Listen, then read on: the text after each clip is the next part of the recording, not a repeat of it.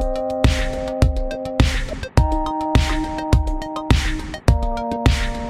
Hello les amis, ici Pauline Ennio et vous êtes sur le gratin. Et aujourd'hui, je me frotte les mains parce que je vous prépare un épisode un peu spécial, un épisode qui est cher à mon cœur puisqu'on va parler de gémologie. Vous savez qu'au-delà du gratin, j'ai aussi créé la marque de joaillerie Gémio. Alors, ceci n'est pas un moment, je vous, je vous rassure tout de suite, où je vais essayer de faire ma pub, mais je voulais quand même vous ouvrir les yeux pour certains qui ne connaisseraient pas encore ce secteur sur ce monde que je trouve absolument fabuleux, qui est le monde des gemmes et des pierres précieuses. Et c'est pour ça que j'ai le plaisir d'accueillir aujourd'hui sur le gratin Laurent Massy, qui est vraiment une référence dans le monde de la gémologie. Certains d'entre vous doivent peut-être le connaître, puisqu'il est d'ailleurs très actif sur les réseaux sociaux, LinkedIn, Instagram, mais aussi figurez-vous sur Clubhouse. N'hésitez pas à lui faire un petit coucou. Je vous mettrai à chaque fois bien sûr toutes les références et ses contacts dans les notes de l'épisode. Alors le parcours de Laurent est vraiment celui qu'on rêve de faire quand on est enfant. Mais figurez-vous qu'il n'a pas eu une enfance si facile malgré tout, puisqu'il a commencé en étant cancre. Et d'ailleurs, on commence l'épisode de podcast comme ça. Il était tout simplement mauvais à l'école. Et pourtant, il a réussi à se dépasser après un déclic où il s'est rendu compte qu'il était passionné de gémologie et a fini par faire des études très prestigieuses dans des domaines très complexes. Depuis tout petit, Laurent est fasciné par les minéraux, par leurs couleurs, mais aussi par leur mystère. Très vite, il fait faire de sa passion une réalité, un métier en devenant gémologue donc. Son parcours est assez incroyable, vous allez voir, et je pense qu'il en inspirera plus d'un à pas mal d'égards, d'abord par la beauté de ce métier, mais aussi, comme je le disais, par cet aspect de reconversion, puisque quand il était plus jeune, Laurent pensait qu'il allait d'abord travailler dans le secteur du parfum, et un peu par les hasards de la vie, finalement, a fini par s'intéresser au monde de la gémologie et trouver sa voie, si je puis dire, assez tardivement puisqu'il avait déjà 24 ans. Diplômé de gémologie, il a également mené des études scientifiques jusqu'au doctorat et son aventure trépidante va le conduire même à beaucoup voyager dans le monde, notamment en Asie où il deviendra même directeur du laboratoire de gémologie de Bangkok, une référence mondiale. Une vie d'explorateur que je suis ravie de vous partager dans cet épisode du gratin. Alors préparez-vous dans cette interview parce que Laurent va nous parler évidemment de gemmes, va nous mettre des étoiles dans les yeux, va nous parler de spinel, nous livre de vrais secrets de gémologue, comme sa pratique de la microphotographie et l'analyse des pierres fines. De quoi faire saliver votre curiosité, j'en suis sûre. Dans cette interview, on a aussi beaucoup parlé de transmission, de réseaux sociaux, parce que notre cher Laurent est fan, fan, fan du monde du digital, tout simplement parce qu'il permet de partager et de transmettre. J'espère sincèrement que cet épisode vous plaira. J'espère que vous allez aussi, comme moi, prendre goût au mystère des pierres précieuses. Et je ne vous en dis pas plus et laisse place à ma conversation avec Laurent Massy. Bonjour Laurent, bienvenue sur le gratin. Bonjour Pauline. Je suis ravie de t'accueillir ici, en plus chez nous, chez Gemio. C'est la première fois que je fais une interview ici pour tout te dire. Tu vois, c'est c'est les grands esprits euh, de la gémologie qui se rencontrent. Laurent, euh, j'avais plein de questions pour toi. Je voulais commencer par parler de gémologie, mais en fait là, tu m'as fait une arrivée en fanfare euh, ce matin, et je me dis que le plus simple et le plus sympa, ça serait de commencer par parler de ton parcours. Et notamment, tu m'as dit quand j'étais petit, j'étais cancre. Raconte-moi ça. Oui, effectivement. Quand j'étais petit, j'étais bah, très mauvais à l'école. Voilà, je ne travaillais pas, alors ça m'intéressait probablement pas. Et je connais pas vraiment exactement les raisons, mais en tout cas, les notes reflétaient ce manque de travail puisque soit je passais ric ric rac, soit je passais pas et je redoublais. Alors, j'ai n'ai redoublé que mon bac. Je me demande encore aujourd'hui comment j'ai réussi à passer les différentes étapes, probablement avec les différentes moyennes qui se sont euh, euh, à la fin de l'année euh, qui ont permis de d'avoir bah, la note minimale pour pouvoir passer, qui était en général 10. Mais effectivement, j'étais plutôt euh, vers le fond de la classe. Euh, non, j'étais devant, mais le fond de la classe en termes de classement. On t'avait mis au premier rang, mais tu étais euh, au niveau des notes plutôt au fond de la classe. Exactement. Mais alors, dis-moi, quand est-ce que ça a commencé? C'est quoi? C'est que tu travaillais pas? C'est pour ça que t'étais pas très bon élève? Quand est-ce que ça a commencé cette histoire de cancre? Je travaillais pas, ça m'intéressait pas en fait. Ouais, tout simplement. Donc, mais j'étais pas non plus turbulent. Je ne jouais pas aux jeux vidéo ni rien. J'étais dans un autre monde. Bon, et alors qu'est-ce qui a fait que tu as fini quand même par avoir ton bac et puis ensuite tu t'es lancé quand même dans des études euh, oui. après ça? Effectivement, je voulais travailler dans le parfum au départ. Donc j'ai fait des études de chimie organique. Mmh. D'abord, j'ai fait une école d'ingénieur pendant un an, une prépa intégrée. Euh, je me suis retrouvé avant dernier, donc euh, on m'a gentiment remercié à la fin de l'année. Je suis passé en, en DUG, D-E-U-G. À l'époque, il n'y mmh. avait pas le système LMD qu'on a aujourd'hui. Et euh, j'ai passé mon DEUG et en arrivant en licence de chimie, j'ai décidé à la fin de la, au milieu de l'année de pas aller aux examens ah oui. et euh, de changer d'orientation. Comme ça, euh, parce que ça. ne te plaisait plus? Oui.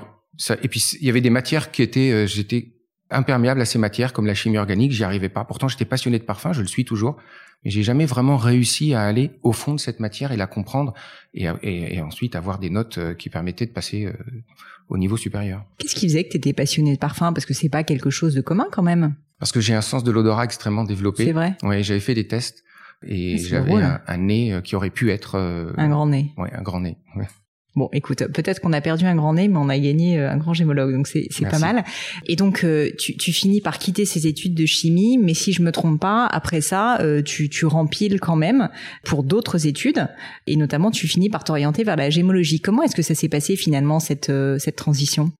Les pierres précieuses et les minéraux, c'était une passion que j'avais, indépendamment des parfums, et je me suis dit pourquoi pas la professionnaliser. Du coup, j'en ai parlé à mes parents qui comprenaient pas trop ce que c'était exactement ce qu'on pouvait faire, à part la géologie, hein, la minéralogie. Les pierres précieuses, c'était un petit peu, c'est pas, j'ai aucun membre de ma famille qui était dans ce dans ce secteur.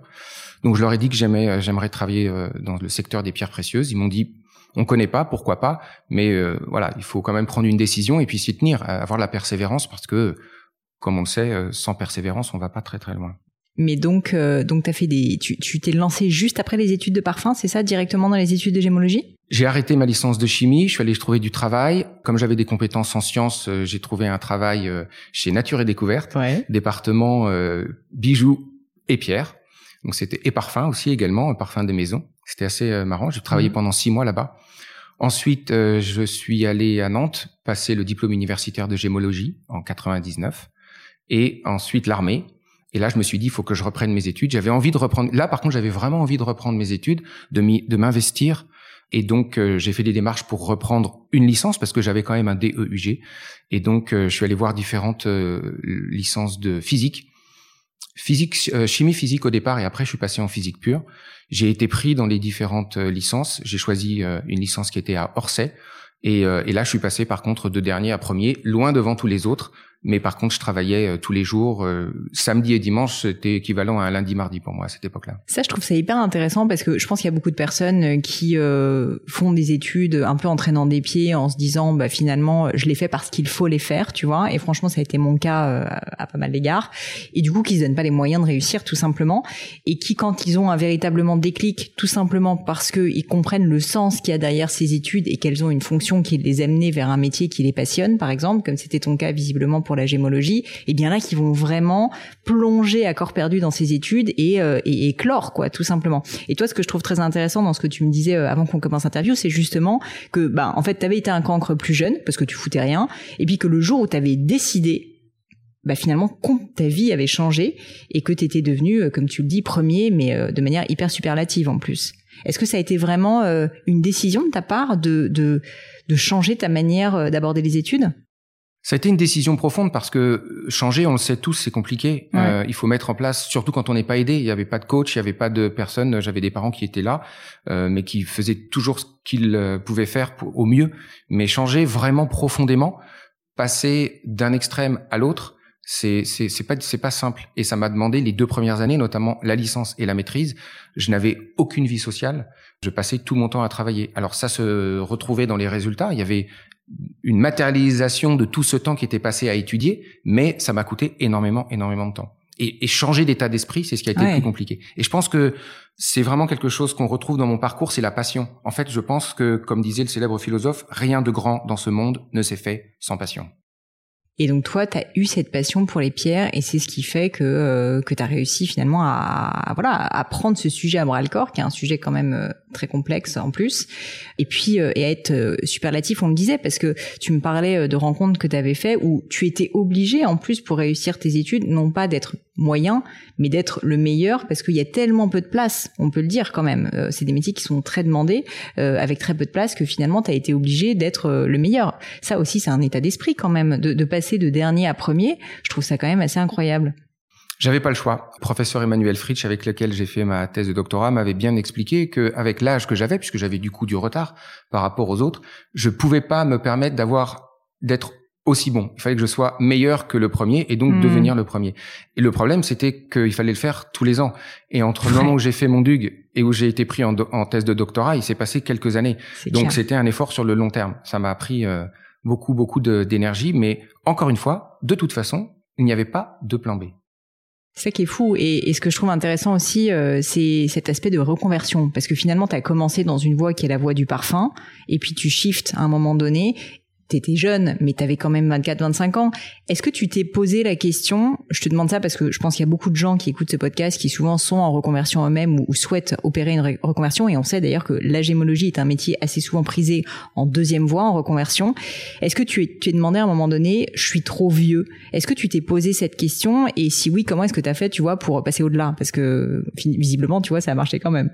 Je me suis jamais vraiment posé la question. En fait, euh, j'ai eu la la, conscience de, mon âge et de l'âge avancé par rapport aux autres quand un jour un prof euh, euh, à l'université euh, dans une matière très particulière m'a dit de toute façon même si vous arrivez premier on pourra pas vous, prendre dans notre DEA parce que vous êtes trop vieux. Mais indépendamment de ça en plus c'était pas la voie que je voulais prendre en plus t'avais quel âge à l'époque? T'étais pas 4 ans mais le plus jeune avait enfin le, celui qui était juste derrière moi il avait 20 ans. J'avais 4 ans d'écart.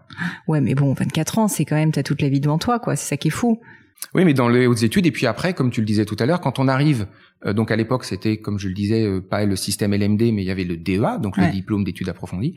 Quand on arrive pour postuler à une thèse de doctorat, il faut du financement, et le financement est accordé aussi en fonction du parcours, de mmh. l'âge, de la thématique qui a été choisie. Il y a tout un tas de critères, et l'âge en fait clairement partie. Donc, euh, pour se positionner comme étant l'élément à prendre, il fallait avoir, il fallait que ce soit euh, obvious, il fallait que ce soit euh, hmm. euh, qu'il n'y ait pas d'autre choix en fait. Hmm. Et alors, du coup, tu fais ces longues études, parce que tu as fait quand même plus de dix ans d'études, et tu finis par avoir un premier job à Bangkok. C'est quand même changement de vie total. Qu'est-ce qui a fait que tu as pris cette décision et, est-ce que tu peux nous parler justement de cette première expérience? Alors, j'avais dit au professeur Emmanuel Fritsch que moi, je n'aime pas le froid. Donc, je lui avais dit, je, je prends pas de vacances dans l'année, mais je voudrais passer tout le mois de décembre en Asie parce qu'il fait chaud et qu'il y a des pierres précieuses. Hmm. Il m'avait dit d'accord, euh, donc je prenais tout le mois de décembre complet, du premier euh, quasiment à Noël, euh, en Thaïlande. Donc en 2004, j'arrive en Thaïlande pour la première fois. Je prends le bus directement à Chantaburi, la ville des pierres précieuses en Thaïlande, avec Vincent Pardieu, et on part tout de suite le lendemain matin, dès le lendemain matin, à Pailin au Cambodge pour aller visiter les mines. On est resté une semaine, je crois, et quand je suis revenu, j'ai pris quelques vacances quand même, et là je me suis dit, c'est ici que je veux vivre. Il fait beau, il fait chaud, il y a des pierres précieuses, on y mange très très bien, les gens sont sympas, et puis euh, c'est bouillonnant. Quand, pour la gémologie, c'est le meilleur endroit de la Terre en fait. Quoi. Exactement. Et donc la petite histoire, c'est que j'ai rencontré mon futur patron à ce moment-là. J'ai dit à Vincent que je voulais travailler ici. Il m'a présenté Henri O. Et euh, j'ai dit à Henri, voilà, un jour, euh, je commence ma thèse, puisque c'était la toute première année, 2004 je, je veux venir un jour travailler ici avec vous. Il m'a dit, t'es embauché. Direct. Direct. je lui ai dit, mais j'ai trois ans quand même. Il m'a dit, mais j'ai le temps. Donc euh, en 2005, je reviens au mois de décembre. Je rencontre de nouveau Henri. Je lui rappelle que éventuellement, il m'avait dit qu'il était d'accord. Il me dit, bien sûr, j'ai pas oublié. Ton bureau est, prêt.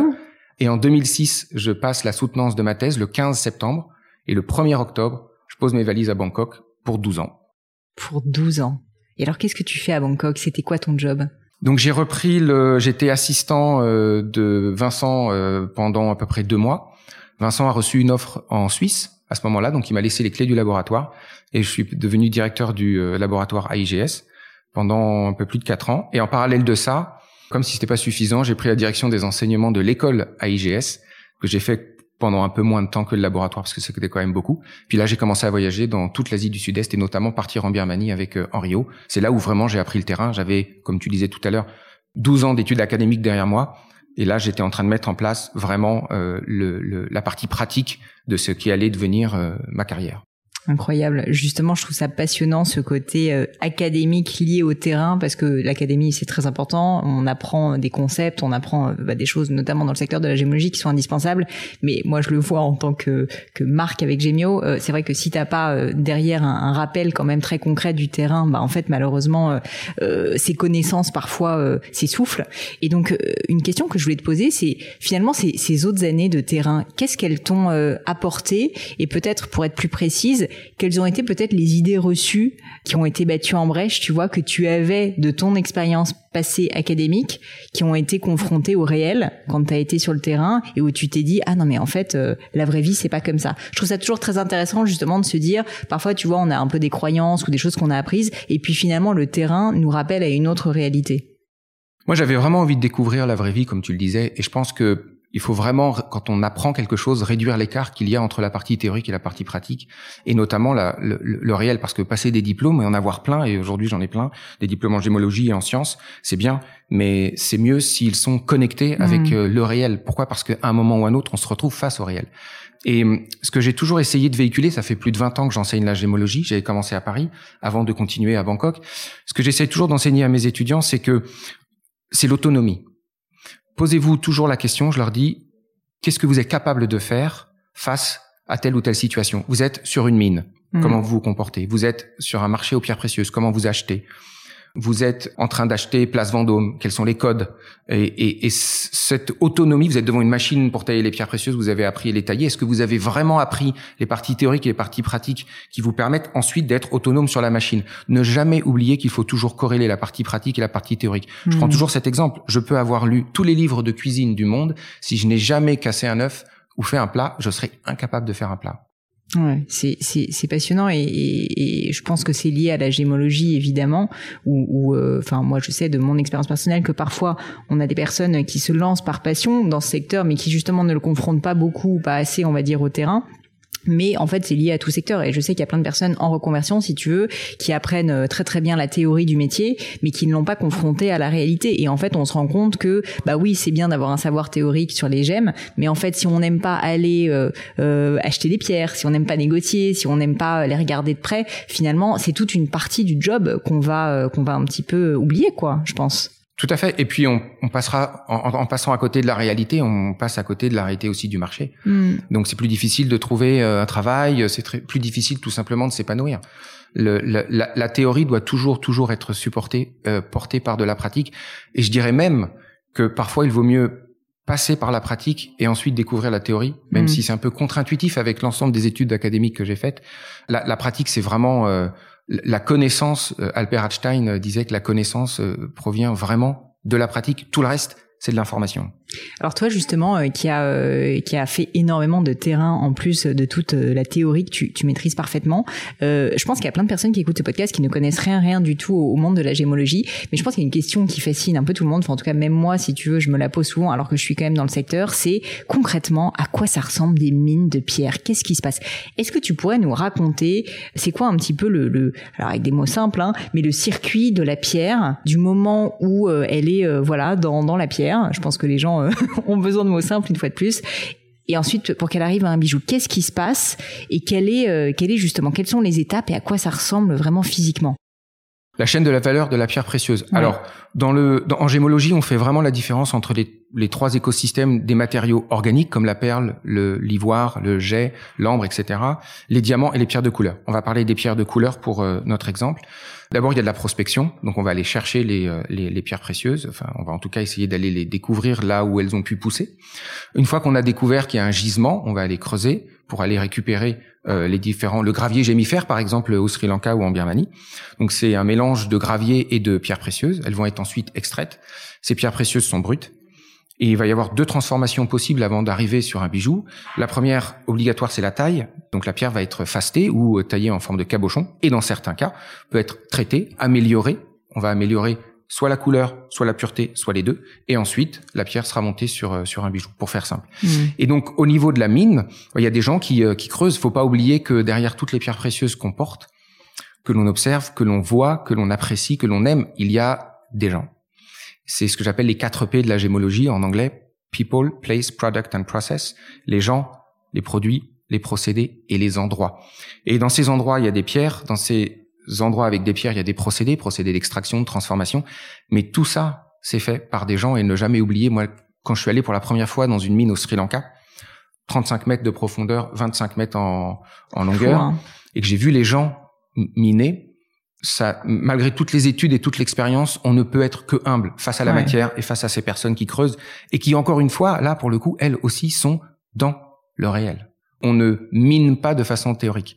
Il y a la baramine, il y a des machines, il y a tout un tas d'instruments qui permettent d'aller récupérer les pierres et on est vraiment dans le pratique. Et c'est là où on se dit, et en plus, quand on voit le, ce qu'on appelle le mine run, c'est-à-dire le, le, résultat de, de la journée, par exemple, il y a très peu de pierres qui ont de la qualité joaillerie. On se dit vraiment que les pierres que, que l'on a sont des choses qui sont rarissimes et il faut les aussi les apprécier à leur valeur. Bah, c'est ça, tu nous montrais là, euh, un peu par réflexe peut-être, euh, le, très très beau spinel que tu as euh, au doigt.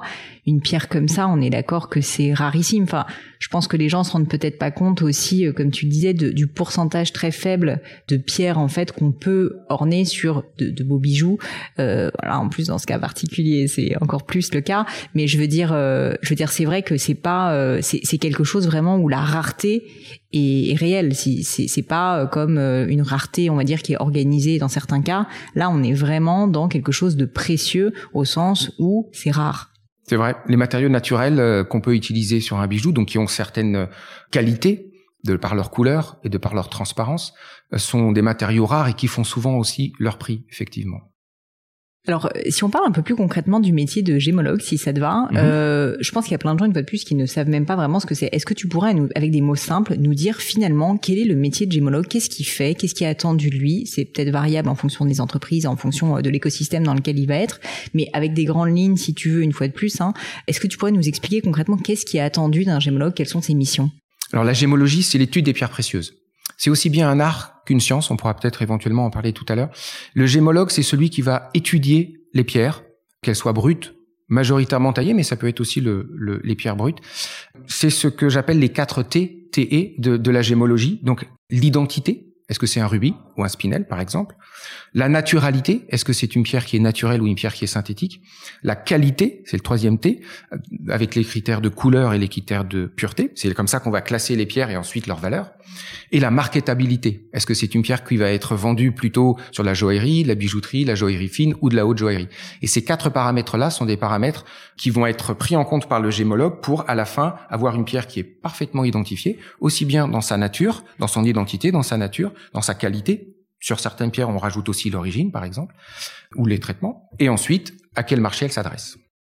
Et alors justement, est-ce que tout le monde peut être euh, peut être gémologue? Est-ce qu'il y a euh, des talents qui sont particuliers? Parce que je trouve euh, assez fou quand même quand tu décris toi ton parcours, c'est qu'il y a à la fois besoin de quand même un gros bagage technique et en même temps, euh, bah, il faut aimer un petit peu le terrain aussi parce qu'il faut aimer aller euh, chercher les pierres. Alors j'imagine que tout le monde n'est pas comme toi aller dans les mines tout le temps et à faire Indiana Jones quoi, mais malgré tout, euh, il y a, y a un, certain amour du terrain à avoir aussi, ou en tout cas peut-être du négoce. Est-ce que tu pourrais nous dire quelles sont justement pour toi des qualités requises pour être un bon gémologue? Passion, curiosité et envie d'apprendre. Je pense que c'est quelque chose qui est d'ailleurs commun à énormément de domaines, pas simplement le domaine de la gémologie. Quand les choses deviennent difficiles, c'est la passion qui prend le, relais. Ça, c'est, je pense, vrai aussi dans l'entrepreneuriat et dans tout un tas de domaines. Euh, la curiosité, parce que euh, on découvre des, des, mines, on découvre des nouvelles matières, euh, pas tous les jours, mais en tout cas tous les ans. Quand j'ai commencé la gémologie il y a 22 ans, la, la, la kianite, le distène était bleu. Il n'y avait pas, il y avait pas d'autres couleurs. Aujourd'hui, on connaît la kianite orange, de Tanzanie, la canite verte du Kenya, et récemment, très récemment, j'ai même découvert de la canite jaune de Madagascar. Fou, Donc, hein. faut rester ouvert. Il y a des découvertes. Il y a des découvertes, exactement. Faut rester ouvert et curieux mm. et rester humble. Ça, on, quand on commence à voyager sur les sur les mines et qu'on rencontre des gens qui sont nés à côté des mines, tout notre savoir, du coup théorique, a de la valeur mais ne jamais oublier que le savoir pratique de la personne qui est en face a aussi beaucoup de valeur et parfois plus de valeur. Donc, il faut rester parfois à l'écart, écouter, apprendre et pas simplement arriver en se disant j'en sais plus parce que j'ai fait des études scientifiques ou pas scientifiques ou des études de, gémologie. Ça, c'est très très important et, et ça nous permet de rester aussi humble face à la matière. La matière, j'aime. J'ai une question. Euh, alors, tu vas peut-être la trouver polémique, mais au contraire, euh, j'aimerais beaucoup avoir ton, ton avis dessus. C'est euh, des questions qui reviennent beaucoup pour nous, notre clientèle chez Gemio, qui sont les questions autour bah, du développement durable et de l'éthique. Et je pense que le monde de la joaillerie est souvent assez mal perçu, et perçu comme un monde où on va extraire des matériaux de la terre et du coup, bah, qui nuit à la planète, où il y a des personnes qui travaillent dans des conditions difficiles, ce qui est quand même vrai. Et moi, ma conviction, c'est que malgré tout, il y a déjà premièrement beaucoup d'efforts qui sont faits, et que d'autre part, il y a, il y a aussi beaucoup de bénéfices quand même à ce marché de la joaillerie pour ces personnes qui y travaillent, qui sincèrement sinon se retrouveraient certainement dans des conditions de vie encore bien plus difficiles du coup, ça, je te donnais mon point de vue, mais j'aimerais bien avoir le tien en fait sur ces sujets, euh, c'est-à-dire euh, comprendre euh, toi qui as été véritablement dans des mines. Quel est ton, ton, ton point de vue en fait sur ces questions qui sont difficiles et comment est-ce qu'on peut, selon toi, y réfléchir? Alors, de plus en plus, il y a de la conscience vis-à-vis justement de, de, ce quatrième P, euh, qui peut être même le premier, people, les gens. Il y a des gens qui travaillent et le respect de leurs conditions de travail, conditions sanitaires, les écoles, l'accès à, à, à, à l'enseignement, à la formation, c'est très important. Et de plus en plus d'efforts qui sont faits pour, euh, pour faire en sorte que toute la chaîne de valeur, justement, profite à, à, tout, à, tous les à tous les échelons, à tous les niveaux euh, de ce qui se passe à la fin, euh, le produit final, le consommateur. Le consommateur aussi est de plus en plus en demande de savoir ce qui se passe, de comprendre que ce soit le café, le chocolat, les pierres, les, la viande, le made in France, le, etc. Tout ça, ça fait partie du même du même mouvement je dirais. Et, et c'est très bien. Alors, comme dans toutes les dans tous les domaines, là, je te rejoins un peu. Il y a des choses qui sont bien, et puis il y en a qui sont moins bien. Ce qu'il faut faire, c'est essayer de donner plus donner de l'attention à ce qui se passe et qui est bien fait, bien mis en valeur pour que ça continue, et puis essayer de petit à petit euh, aller là où il y a des zones peut-être euh, d'ombre, et puis essayer de, de, les mettre un peu plus en lumière en apportant euh, son aide, de la connaissance, de l'argent, des moyens, etc. Mais euh, enfin, moi, j'abordais le sujet parce que, alors, on parle là de, de, joaillerie au sens plus large, notamment au niveau de l'or, où, euh, par exemple, chez Gemio, on utilise de l'or recyclé, et en fait, ça, c'est des choses qu'on fait euh, depuis d'ailleurs assez longtemps, en réalité, parce qu'on fabrique en France, que beaucoup de joailliers font, et que je trouve que finalement le grand public ne sait pas, et que le secteur de la joaillerie, alors là, peut-être je prêche un peu par ma, pour ma paroisse, vous m'excuserez, messieurs dames, mais en fait, est souvent perçu comme presque pire qu'il n'est réellement, parce que je trouve que c'est un secteur qui a été quand même mis en lumière, notamment avec l'histoire des Blood Diamond il y a quand même un certain temps, et qui du coup a été quand même obligé de balayer devant sa porte euh, un petit peu plus tôt, je trouve, que d'autres secteurs comme par exemple le prêt-à-porter ou même les technologies, où franchement, bah, il y a aussi euh, des mines, enfin avec des terres rares typiquement, euh, qui extraient aussi des, des, des, choses de grande valeur. Donc je trouve qu'il y a quand même souvent un peu une tension entre la réalité qui n'est pas si horrible que ça, et puis une image qui est souvent quand même assez négative. Je sais pas si tu es d'accord avec ce point de vue. Je suis d'accord. C'est pour ça qu'il faut former et informer. Et ça, c'est vraiment très important. Expliquer au public comment ça fonctionne. Il y a, il y a eu des reportages euh, télé ou papier mmh. qui ont été faits, des biens, des moins biens, des qui ont plutôt polarisé sur tel ou tel aspect de, de, des mines euh, et de la transformation de la pierre. Mais je pense qu'il est important de mettre en lumière toute la chaîne de valeur. Tout n'est pas parfait. Tout est perfectible également, mais il y a de vrais efforts qui sont faits depuis, euh, je pense, ces cinq, dix dernières années. Et pour le pour le bien de toute la profession, effectivement, balayer devant sa porte, de toute façon, ça peut faire que du bien. C'est sûr, toujours très important de se remettre un peu en cause. Exactement. Qu'est-ce que euh, qu'est-ce que c'est pour toi les prochaines euh, les prochains grands changements euh, du monde de, de la gémologie? Est-ce que est-ce que tu as une vision un peu sur ce que tu penses être l'évolution du secteur? Je pense que l'impact de la vente par internet, notamment avec le Covid, a été accéléré du point de vue de la vente.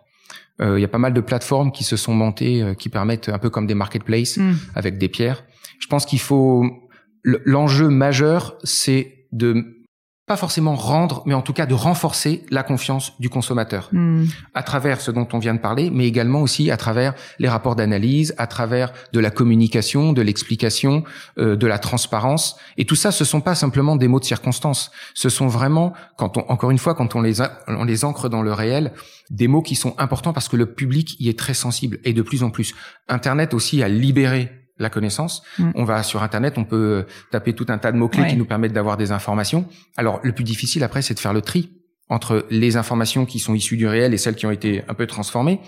Ça, c'est pas forcément très simple. Mais comment on fait pour faire la différence entre les informations qui ont été transformées et celles qui sont issues du réel? Ben, c'est en allant euh, euh, que les professionnels mettent à disposition du grand public justement un maximum d'informations qui soient vérifiées et vérifiables. Et puis un peu de discernement aussi, quand même, ne fait jamais de mal. Ne fait jamais de mal. effectivement. Bon sens. Laurent, tu me parlais euh, tout à l'heure de l'art et de la science qui sont pour toi intrinsèquement liés dans le cadre de la gémologie. Qu'est-ce que tu voulais dire par là? Alors, c'est un vaste sujet euh, à ce niveau-là. La, la, gémologie fait effectivement appel euh, à des concepts issus de la physique, de la chimie, de l'optique, de la géologie, de la minéralogie, etc. Mais aussi, on retrouve la gémologie dans l'histoire de l'art. Mm. On retrouve la gémologie euh, dans l'archéogémologie. On a reçu récemment à Nice, il y a un, un musée qui a trouvé dans les termes de Nice, les termes de Cimier, une boucle d'oreille, une seule, deux bagues en or avec des petites pierres dessus. Je dirais pas encore euh, ce que c'est. On est en train de, de travailler sur euh, l'identification de ces matériaux. On a déjà une bonne idée, mais euh, il y aura probablement, j'espère, une publication qui sera faite à ce niveau-là. Et donc, on a utilisé voilà la gémologie. Alors, il y avait une petite émeraude.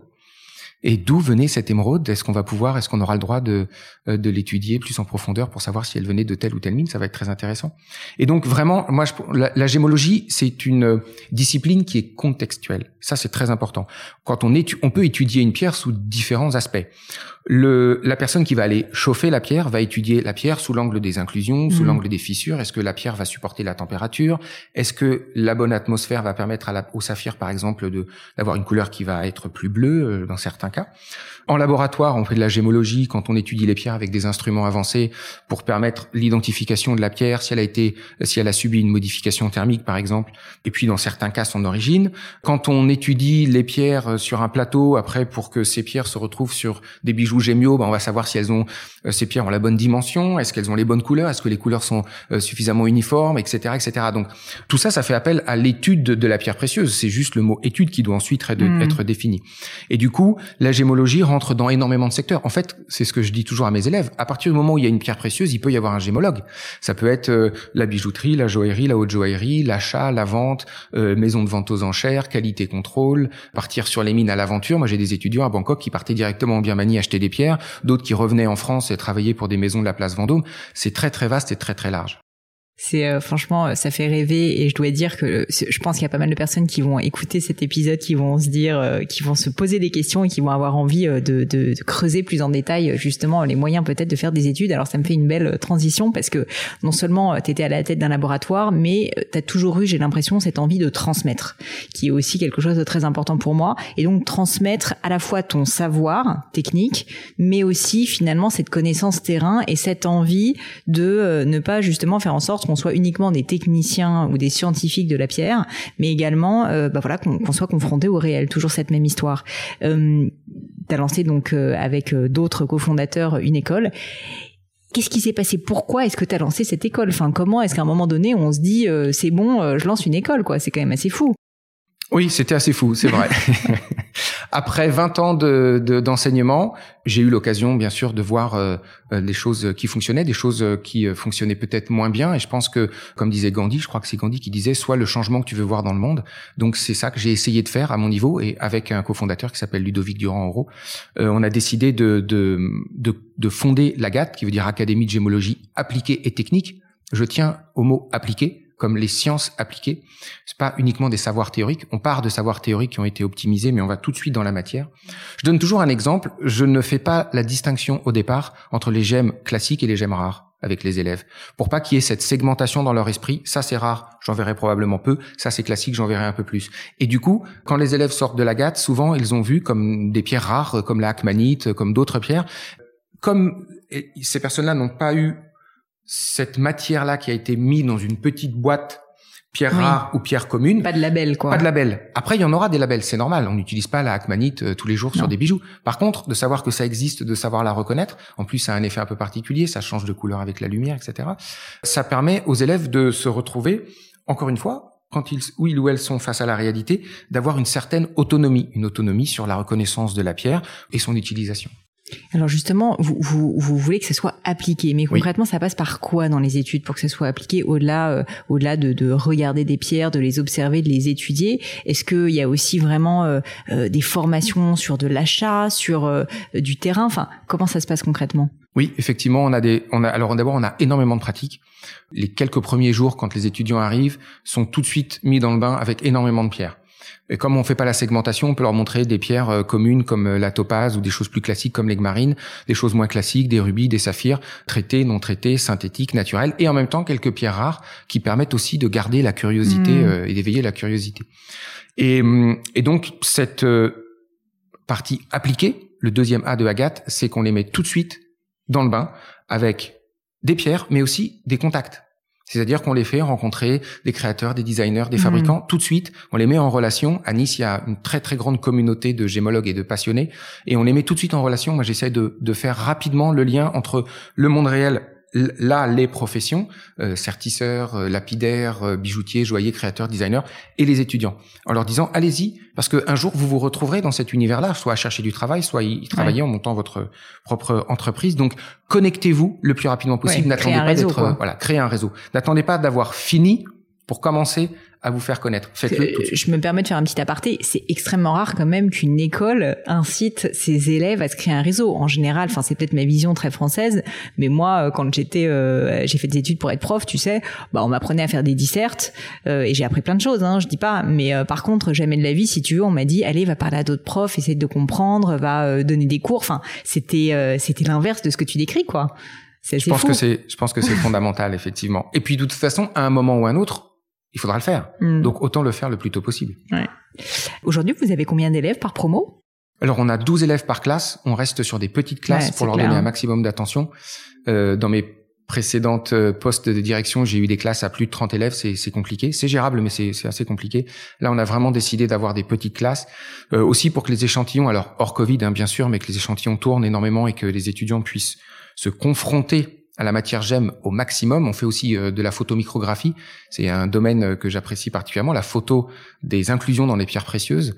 Ça, c'est quelque chose qui est très important. Là, on retrouve encore la gémologie aspect scientifique puisqu'on se sert de ces photos pour expliquer aux étudiants par exemple la différence entre un rubis synthétique et un rubis naturel. Il va y avoir des inclusions typiques des rubis synthétiques et des inclusions hmm. typiques des rubis naturels, mais aussi dans l'art puisqu'il y a certains photomicrographes qui en font euh, des posters et qui euh, les impriment sur des papiers euh, hyper techniques. Et il y a eu des expositions aux États-Unis, bien sûr, ça a été aux États-Unis avec John Koivula et, et Edouard Gublin, avec les trois photos atlas, trois livres très importants qui en gémologie. Et hum, donc la, la photo d'inclusion, c'est tout à la fois, voilà un bon exemple, tout à la fois un art et une science. Ça fait rêver, ça fait rêver. Alors, tu as installé l'école à Nice. Oui. Euh, et donc tu y vis maintenant, mais au-delà de l'école, tu continues euh, à, transmettre euh, par ailleurs, parce que bah, du coup, on se connaissait aussi par ces biais-là, mais tu es actif sur des réseaux comme Clubhouse, tu es très actif sur LinkedIn, enfin, tu es très présent, et je trouve ça intéressant parce que je pense que le, le, monde de la joaillerie et le monde des pierres en particulier est un monde où on se dit que souvent c'est assez secret, c'est assez peu transparent, et c'est pas forcément le monde où on se dit que c'est le plus moderne, on peut quand même le dire. Et pour autant, toi, en fait, par cette volonté de transmission, bah, finalement, tu as utilisé énormément les outils contemporains digitaux pour euh, bah, tout simplement en fait euh, éduquer quoi. Et, euh, tu continues si bah, alors peut-être un peu moins en ce moment, mais à faire énormément de conférences par le monde sur sur ces sujets. Pourquoi est-ce que tu as eu cette envie justement de d'éduquer, de, de, de transmettre? Qu'est-ce qui a fait que tu as eu cette envie? Partager, montrer la beauté des pierres précieuses, notamment à travers par exemple la photomicrographie. Quand le premier euh, confinement est arrivé, on s'est retrouvé avec un, on est au Majestic à Nice, qui est, on a 400 mètres carrés, c'est un très très grand lieu en termes de, de, de surface, puis c'est un lieu qui est aussi connu, hein, le, le, Majestic. Et tout d'un coup, le, le lieu s'est retrouvé vide lors du premier confinement. Donc moi, j'allais toujours à, à l'école, et c'était un rêve, pas d'enfance, mais pas loin, de pouvoir connecter un microscope à l'autre avec un grand A. Et aujourd'hui, on peut connecter grâce à Internet. Donc quand Internet est arrivé, euh, j'ai été effectivement à la période où Internet n'existait pas. J'ai essayé de connecter le microscope directement à Internet pour euh, pour euh, montrer au, au, grand public l'intérieur des pierres précieuses. J'étais tout seul dans l'école et dans une très grande salle et j'avais Internet à la fibre assez rapide, un microscope, un appareil photo. Il manquait 15 jours de travail pour les connecter. Ça m'a pris 15 jours. J'ai eu beaucoup de mal parce que c'est assez complexe et j'ai réussi à connecter le microscope directement à Internet et j'ai lancé les Gémeaux Live. Pendant deux heures, au départ tous les deux jours, après j'ai un peu ralenti, je mettais en... J'avais des sujets d'accord La Birmanie, euh, les saphirs, les pierres étoilées, enfin il y avait tout un tas de sujets euh, qui tournaient autour de la gémologie, des sujets techniques et puis des sujets beaucoup plus grand public. Et après euh, une partie de présentation théorique d'une petite quarantaine de minutes, je branchais le microscope directement sur Internet à travers tout un tas de logiciels, de câbles, etc. Enfin, c'est bazar. Mm. Et euh, pendant deux mois, j'ai eu plus on a eu plus de 3500 participants euh, virtuels dans 25 pays différents, côte est, côte ouest, euh, Thaïlande, États-Unis. Et je leur montrais des inclusions dans des rubis, dans des saphirs, dans des pierres naturelles. Et ça a été, ça a été une révélation pour moi aussi, parce que du coup, je me suis aperçu que c'était possible. Il y a plein de gens qui m'ont dit, mais on découvre l'intérieur des pierres précieuses, on connaissait pas. Et pour la petite histoire, elle se reconnaîtra si elle écoute euh, ce podcast. Euh, ma plus jeune euh, auditrice, si je puis dire, a 7 ans. Et oui, avec son père qui est passionné d'astronomie. Donc lui, c'était l'infiniment grand, elle, c'est l'infiniment petit. Et elle disait à son père, euh, Laurent va commencer, il faut qu'on soit à l'heure pour, euh, pour, euh, pour regarder. Et elle posait des questions, puisqu'après, il y avait de l'interaction. Ça passait par Zoom. Et elle me posait des questions en, en direct. Voilà. Et elle a découvert les, elle adore l'opale, mais elle a découvert le, monde des inclusions. Elle est devenue depuis folle amoureuse de tout ce qui se passe dans les pierres. Donc son père régulièrement m'appelle et me dit voilà, que quelle pierre on pourrait regarder euh, des quartz, des spinels, des rubis, des saphirs? Mais tu vois, c'est incroyable parce que je pense qu'il y a beaucoup de gens qui se freinent en se disant qu'ils sont peut-être sur un secteur qui est un peu un secteur de niche ou technique. Là, on est quand même en train de parler d'inclusion dans des pierres, donc c'est pas non plus très grand public. Et pour autant, tu arrives à rassembler plus de 3000 personnes et des petites filles de 7 ans. Donc comme quoi, finalement, toute niche euh, a, son intérêt, bien évidemment. Alors là, bon, c'est vrai qu'en plus, on est sur un secteur qui fait rêver, mais quand même, je trouve ça hyper euh, intéressant pour tout créateur de qui nous écoute, de se dire qu'il y a un moment donné, faut se lancer, faut faire du contenu. Tu l'as dit, tu as quand même fait ça avec énormément de régularité et de temps, parce qu'en plus, c'était des, périodes longues. Hein. C'était quoi? C'était deux heures de cours. Enfin, oui, entre deux heures et deux heures et demie. c'est un euh, sacré contenu, quoi, mm. quand même. Mais mm. malgré tout, en fait, ce qui est assez dingue, c'est de se dire que euh, ça, ça, ça marche, quoi, tout simplement. Je pense que quel que soit le contenu, il faut aller au-delà de la technique. Et qu'est-ce qui prend le pas? C'est la passion. Et que à un moment ou à un autre, même si on montre des inclusions de calcite dans un rubis birman, ça peut paraître scientifique, mais quand on le voit, hmm. on n'est pas forcément obligé de savoir que c'est de la calcite dans un rubis. On peut très bien juste se laisser bercer en disant il y a une matrice euh, minérale précieuse et dedans bah, il y a tout un univers qui s'ouvre à nous, qui se découvre et c'est juste beau. Et ça pose, on se pose toujours la question doit-on comprendre le beau pour l'apprécier? Alors il y en a qui disent oui, il y en a qui disent non. Pauline, je te laisse. J'imagine que tu as ta définition. chacun a sa réponse. chacun a sa réponse, mais euh, voilà, le beau nous transporte tout autant quand on comprend d'où il vient. on n'est pas obligé de comprendre pour l'apprécier. Tout à fait.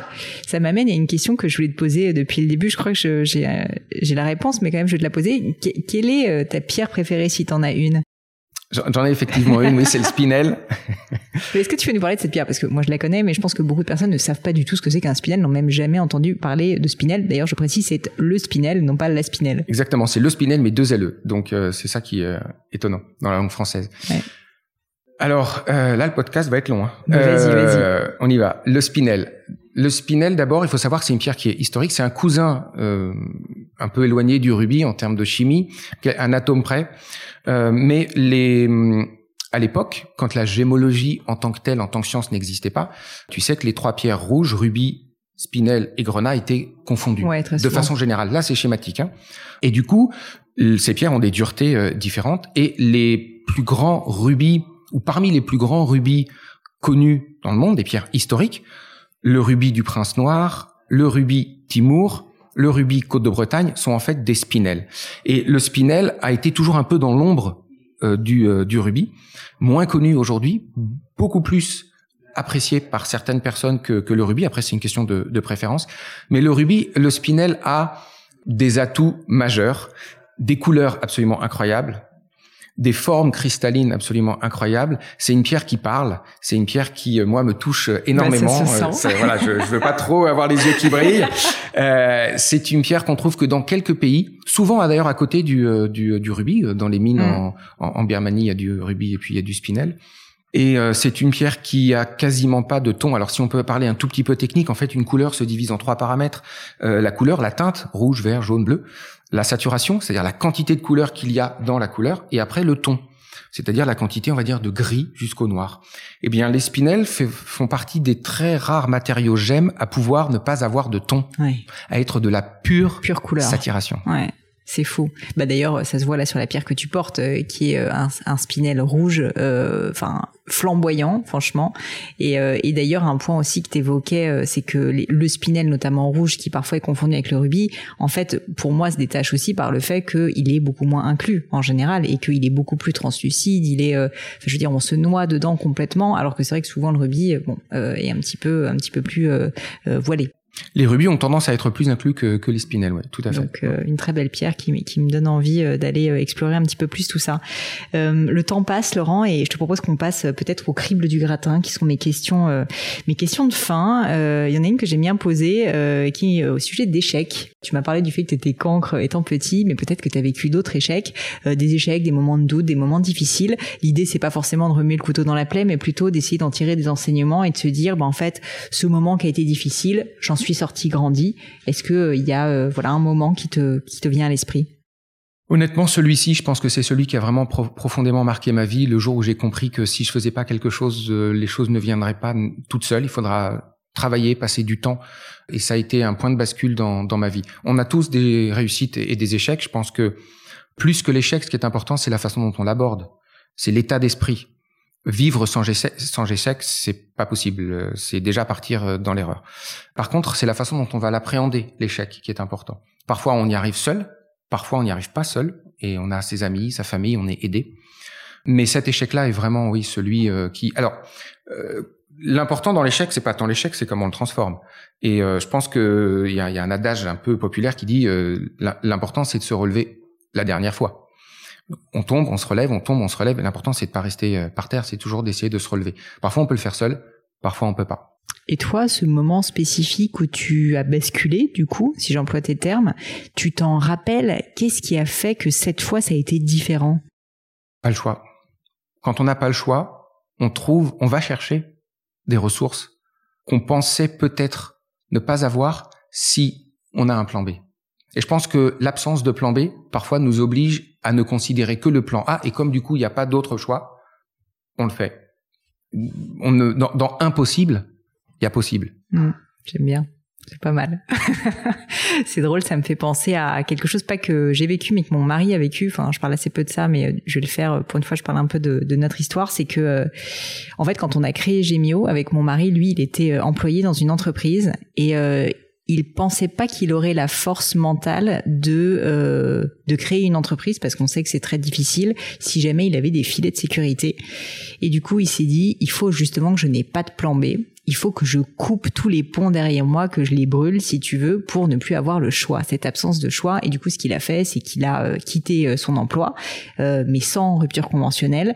En fait, il a démissionné, quoi, tout simplement, ce qui est un truc qu'aucun Français ne fait, et on comprend pourquoi.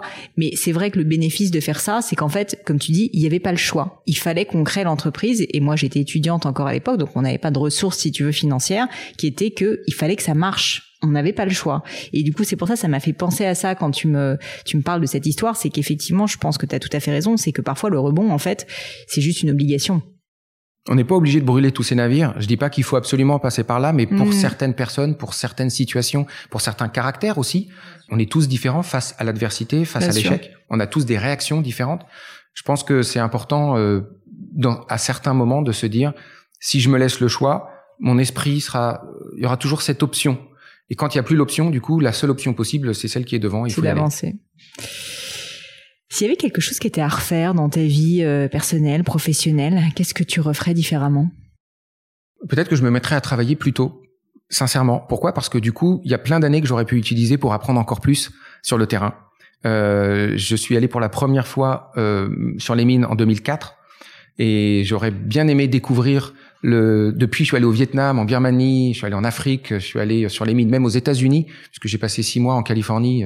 J'ai eu la possibilité d'aller sur les mines de Tourmaline à, à Pala. Et, et ça, ce sont des expériences que j'aurais bien aimé euh, multiplier et donc les découvrir plus tôt. T'aurais aimé les multiplier pour en faire plus ou parce que les mines ont changé entre temps pour en faire plus, pour découvrir plus de, pour rencontrer plus de monde, pour être plus en contact avec la matière. On apprend énormément. J'ai quelques mentors comme ça qui ont qui ont euh, traversé euh, traversé ma vie et et euh, j'aurais bien aimé pouvoir aussi passer peut-être plus de temps avec eux. Très bien. Est-ce qu'il y a une maxime, des mots de sagesse, une citation qui te touche, peut-être plusieurs d'ailleurs, et que tu pourrais partager avec nous? La connaissance, c'est une citation de, qui est attribuée à Albert Einstein qui disait la connaissance provient de l'expérience, tout le reste n'est que de l'information. Ha, ha, tu, tu, tu, là tu me parles, tu me vas droit au cœur.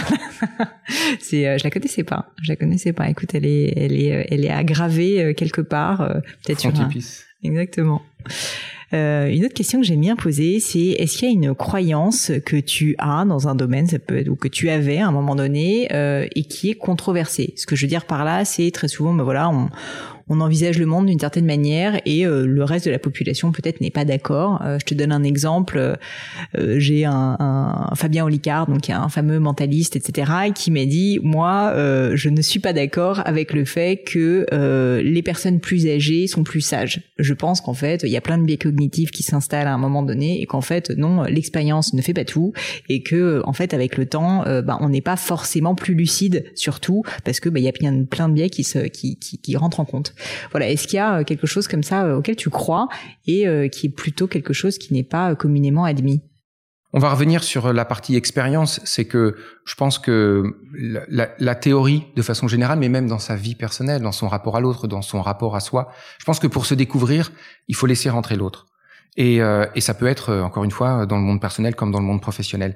Et il y a des moments où on a besoin de l'autre, il y a des moments où on a besoin de soi. Et penser qu'on a besoin soit que de l'autre, soit que de soi. Il y a des gens qui pensent qu'ils mm. n'y arriveront que parce que ils peuvent compter sur leurs propres ressources.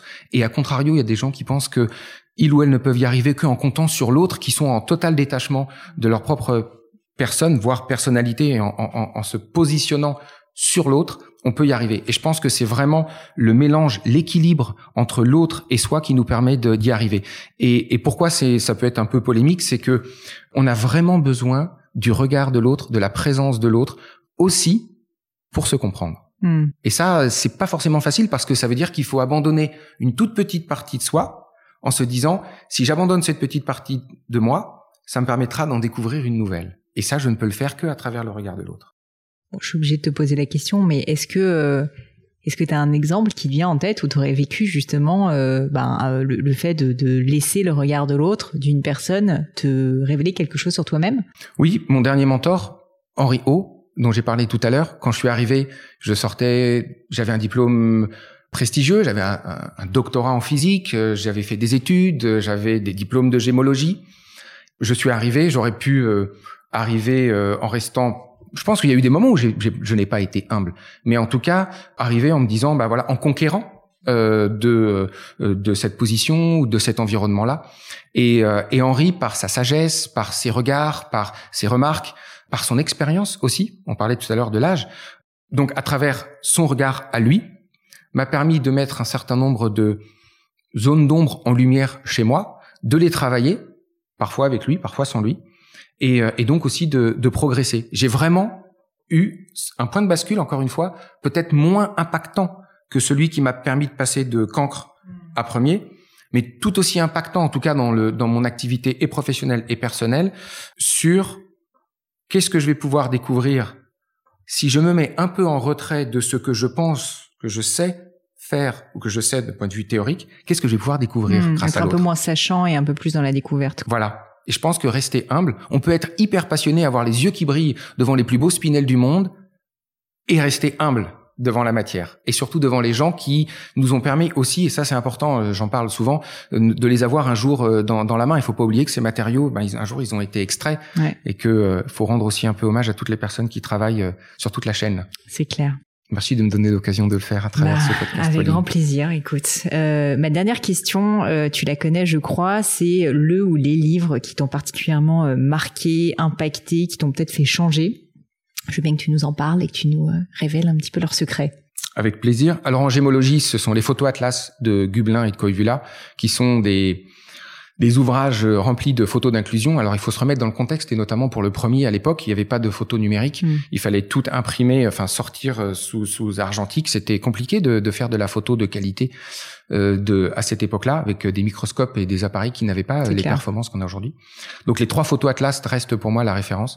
Euh, Ruby and Sapphire de Richard Hughes, euh, qui est quand on aime les corindons, les rubis, les saphirs, vraiment la référence. Ça c'est plutôt dans le monde de la gémologie. Dans le monde plus alors je sais pas, développement personnel, entrepreneuriat, c'est euh, Deep Work de Calvin ah. euh, Newport. Ça, c'est fondamental. Ça, j'ai été transformé par ce livre. Oui, parce que on vit à l'ère des réseaux sociaux. Tout à l'heure, tu parlais de Clubhouse, euh, de, de, de, de LinkedIn, d'Instagram, de Facebook, de Twitter, de TikTok. Il y en a plein. Mais comment l'interaction que l'on a avec ces réseaux sociaux impacte notre vie professionnelle, personnelle, notre vie profonde? Et, euh, et Calvin euh, Newport, il en parle vraiment très très bien. Il parle de, du deep work, qui est donc le travail en profondeur. Et aujourd'hui, en tout cas, moi je l'ai ressenti dans ma propre vie, la moindre distraction vient complètement impacter la qualité de mon travail. bien sûr. Et aujourd'hui, là, je pense que la vraie ressource, une des vraies ressources, c'est la capacité à pouvoir se concentrer sur des longues périodes de temps. C'est très complexe. Il faut absolument lire ce livre. Celui que j'aime bien aussi, c'est euh, de Keller et Papasan, c'est The One Thing. Ah oui, ouais, tout à fait. On, retrouve encore, voilà, de, de, cette cette notion de une chose à la fois. Et, euh, et la, la, quadrilogie de Nassim Taleb, avec notamment euh, les deux ouvrages absolument superbes, Antifragile. La notion d'antifragilité, j'ai trouvé que c'était brillant. brillant, brillantissime. Et bien sûr, Skin in the Game pas facile à lire, mais honnêtement, euh, c'est c'est une euh, c'est un peu une claque hein, quand même. Oui, oui, oui. C'est une grosse claque. C'est. Je suis obligée de te poser la question euh, sur Deep Work parce que tu en as parlé avec énormément de, de passion. Est-ce que tu as mis en place justement des, des, une nouvelle manière de travailler pour réussir à mieux te concentrer? Parce que je peux imaginer qu'en plus, dans un métier comme le tien, c'est absolument essentiel. Enfin, c'est essentiel pour tous les métiers, mais mais c'est pas facile, comme on le dit. Est-ce que tu as changé ta manière de faire les choses suite à ce livre? J'essaye. Pas à pas, j'essaye. Je coupe les notifications. Alors, je mets en mode avion mon téléphone le matin pour avoir des vraies, vraies sessions de travail. Pourquoi? Parce que j'ai pas encore aujourd'hui euh, la maîtrise de l'email. Et on a toujours cette petite partie du cerveau, hmm. comme si euh, on était câblé pour recevoir une petite euh, impulsion électrique de plaisir. Hein, oui, c'est addictif. Ouais faudrait étudier le, l'impact le, de la notification, le sucre, etc. Euh, donc euh, j'essaie d'avoir des plages euh, relativement longues, mais euh, mais mais j'y travaille. C'est in process, work in process comme on dit. Work in process. Mais ça c'est vraiment quelque chose de très important. Et puis je pense aussi que à un moment ou un autre, on se retrouve dans une situation où on n'a pas le choix. Si on veut produire, si on veut apprendre rapidement, avec beaucoup d'efficacité, il faut se mettre dans cet état de, de flow où on est complètement immergé dans la tâche, dans l'instant présent. Finalement, la, la, vraie difficulté, euh, il y a, je me souviens plus du, de son nom, mais il y a quelqu'un qui disait, dans l'instant présent, il n'y a pas de stress. Le stress vient de l'anticipation du futur et de la mémoire du passé. Mais quand on arrive à être dans un flow profond, intense, puissant, il n'y a plus de stress. On est à soi, avec soi et en soi. Et ça, c'est très très compliqué à mettre en pratique. On parlait tout à l'heure de... Ça, c'est la théorie, voilà. Maintenant, on passe à la pratique. Ouais, mais tu vois, quand on fait ce, podcast, on est dans l'instant présent. Ah, on est dans l'instant présent, exactement. Laurent, merci mille fois. C'était euh, vraiment passionnant et je suis très contente de t'avoir donné la parole parce que certes, c'est un sujet euh, qui est peut-être un petit peu moins connu, euh, la gémologie, en tout cas de, de l'audience du gratin. Mais, mais pour moi, bah déjà, évidemment, c'est aussi une passion. C'est un sujet qui est merveilleux et je trouve que tu en parles avec énormément de chaleur et, et, que ça donne tout simplement envie de s'y intéresser. Donc, vraiment, un grand merci à toi. Si on veut continuer à suivre bah, justement toutes tes aventures, où est-ce qu'on peut le faire? Tu es très actif, donc on peut-être pas tout lister, mais a priori, voilà, si on veut te contacter, si on veut euh, peut-être aussi postuler à la GAT euh, Comment ça se passe? Alors on peut me contacter sur les différents réseaux sociaux, Instagram, LinkedIn, Clubhouse. Pour l'instant, j'anime deux rooms francophones par semaine et une room anglophone le dimanche. C'est beaucoup de travail, mais c'est très intéressant. J'ai rencontré vraiment des très très belles personnalités. Sur le site internet de l'Agathe, euh, agathegémologie.com, mhm. où là on peut retrouver toutes les formations. On, hors Covid, on met aussi euh, en place des voyages sur euh, sur les mines. On a on a fait la, la distinction entre ce que j'appelle les voyages gémeaux touristiques et les voyages gémeaux éducatifs pour essayer d'éviter de mélanger les profils, les profils plus tourisme où on a un mélange on découvre le pays à travers la pierre, mais aussi à travers sa culture. Ça, c'est plus les voyages gémeaux touristiques et les voyages gémeaux éducatifs. Là, on prend nos étudiants, on les met en immersion, on les lance sur les marchés au GEM avec de la monnaie locale pour aller acheter telle ou telle pierre. Avec des feedbacks, on se retrouve tous ensemble ensuite après et on, et on partage. C'est comme ça aussi qu'on apprend. On apprend aussi à travers l'expérience de, de l'autre. C'est plus compliqué, mais on y arrive. Merci mille fois, Laurent. Merci à toi, Pauline. À bientôt. À très bientôt. Et voilà, fini pour aujourd'hui. J'espère que l'épisode vous a plu. Merci d'avoir passé tout ce temps avec moi. Et quelques petites choses avant de vous quitter. D'abord, si vous cherchez les notes de l'épisode avec toutes les références, bah, c'est simple, allez directement sur le blog du podcast. Donc c'est www.le-du6gratin.fr. Vous trouverez normalement toutes les infos dessus. Aussi, si vous souhaitez me contacter pour me poser d'autres questions, que je mettrai d'ailleurs peut-être un jour sur le podcast, ou me proposer de nouveaux invités, ou juste me faire un feedback, me proposer un livre, peu importe à la rigueur, et bien surtout n'hésitez pas à le faire. J'aime bien répondre. J'essaye d'être assez active sur les réseaux et en particulier sur LinkedIn et sur Instagram qui sont mes deux réseaux sociaux de prédilection. Donc sous le pseudo Pauline Legno, tout attaché, c'est très simple. Dernière chose, un truc qui compte énormément pour moi et je sais que c'est pénible à faire, mais vraiment ça compte, c'est si vous me laissez une note 5 étoiles ou que vous parlez du podcast autour de vous ou que vous mettez un avis. Et la note 5 étoiles, c'est en particulier sur Apple Podcast, sur iTunes. Pourquoi? Bah, Parce que c'est là qu'il y a le plus d'écoute et avoir des notes en fait permet de donner plus de visibilité au podcast. Donc vraiment, vraiment, n'hésitez pas. Et si on est si nombreux aujourd'hui à écouter le gratin, euh, à faire partie de cette communauté, bah, c'est grâce à vous et justement à toutes ces personnes. C'est plus de 3000, 4000 personnes qui ont à chaque fois pris le temps de mettre des notes. Donc ça m'aide beaucoup et merci à eux. Comme à chaque fois, vraiment un grand, grand merci de m'avoir écouté jusqu'ici. J'espère que l'épisode vous a plu et je vous dis à très bientôt.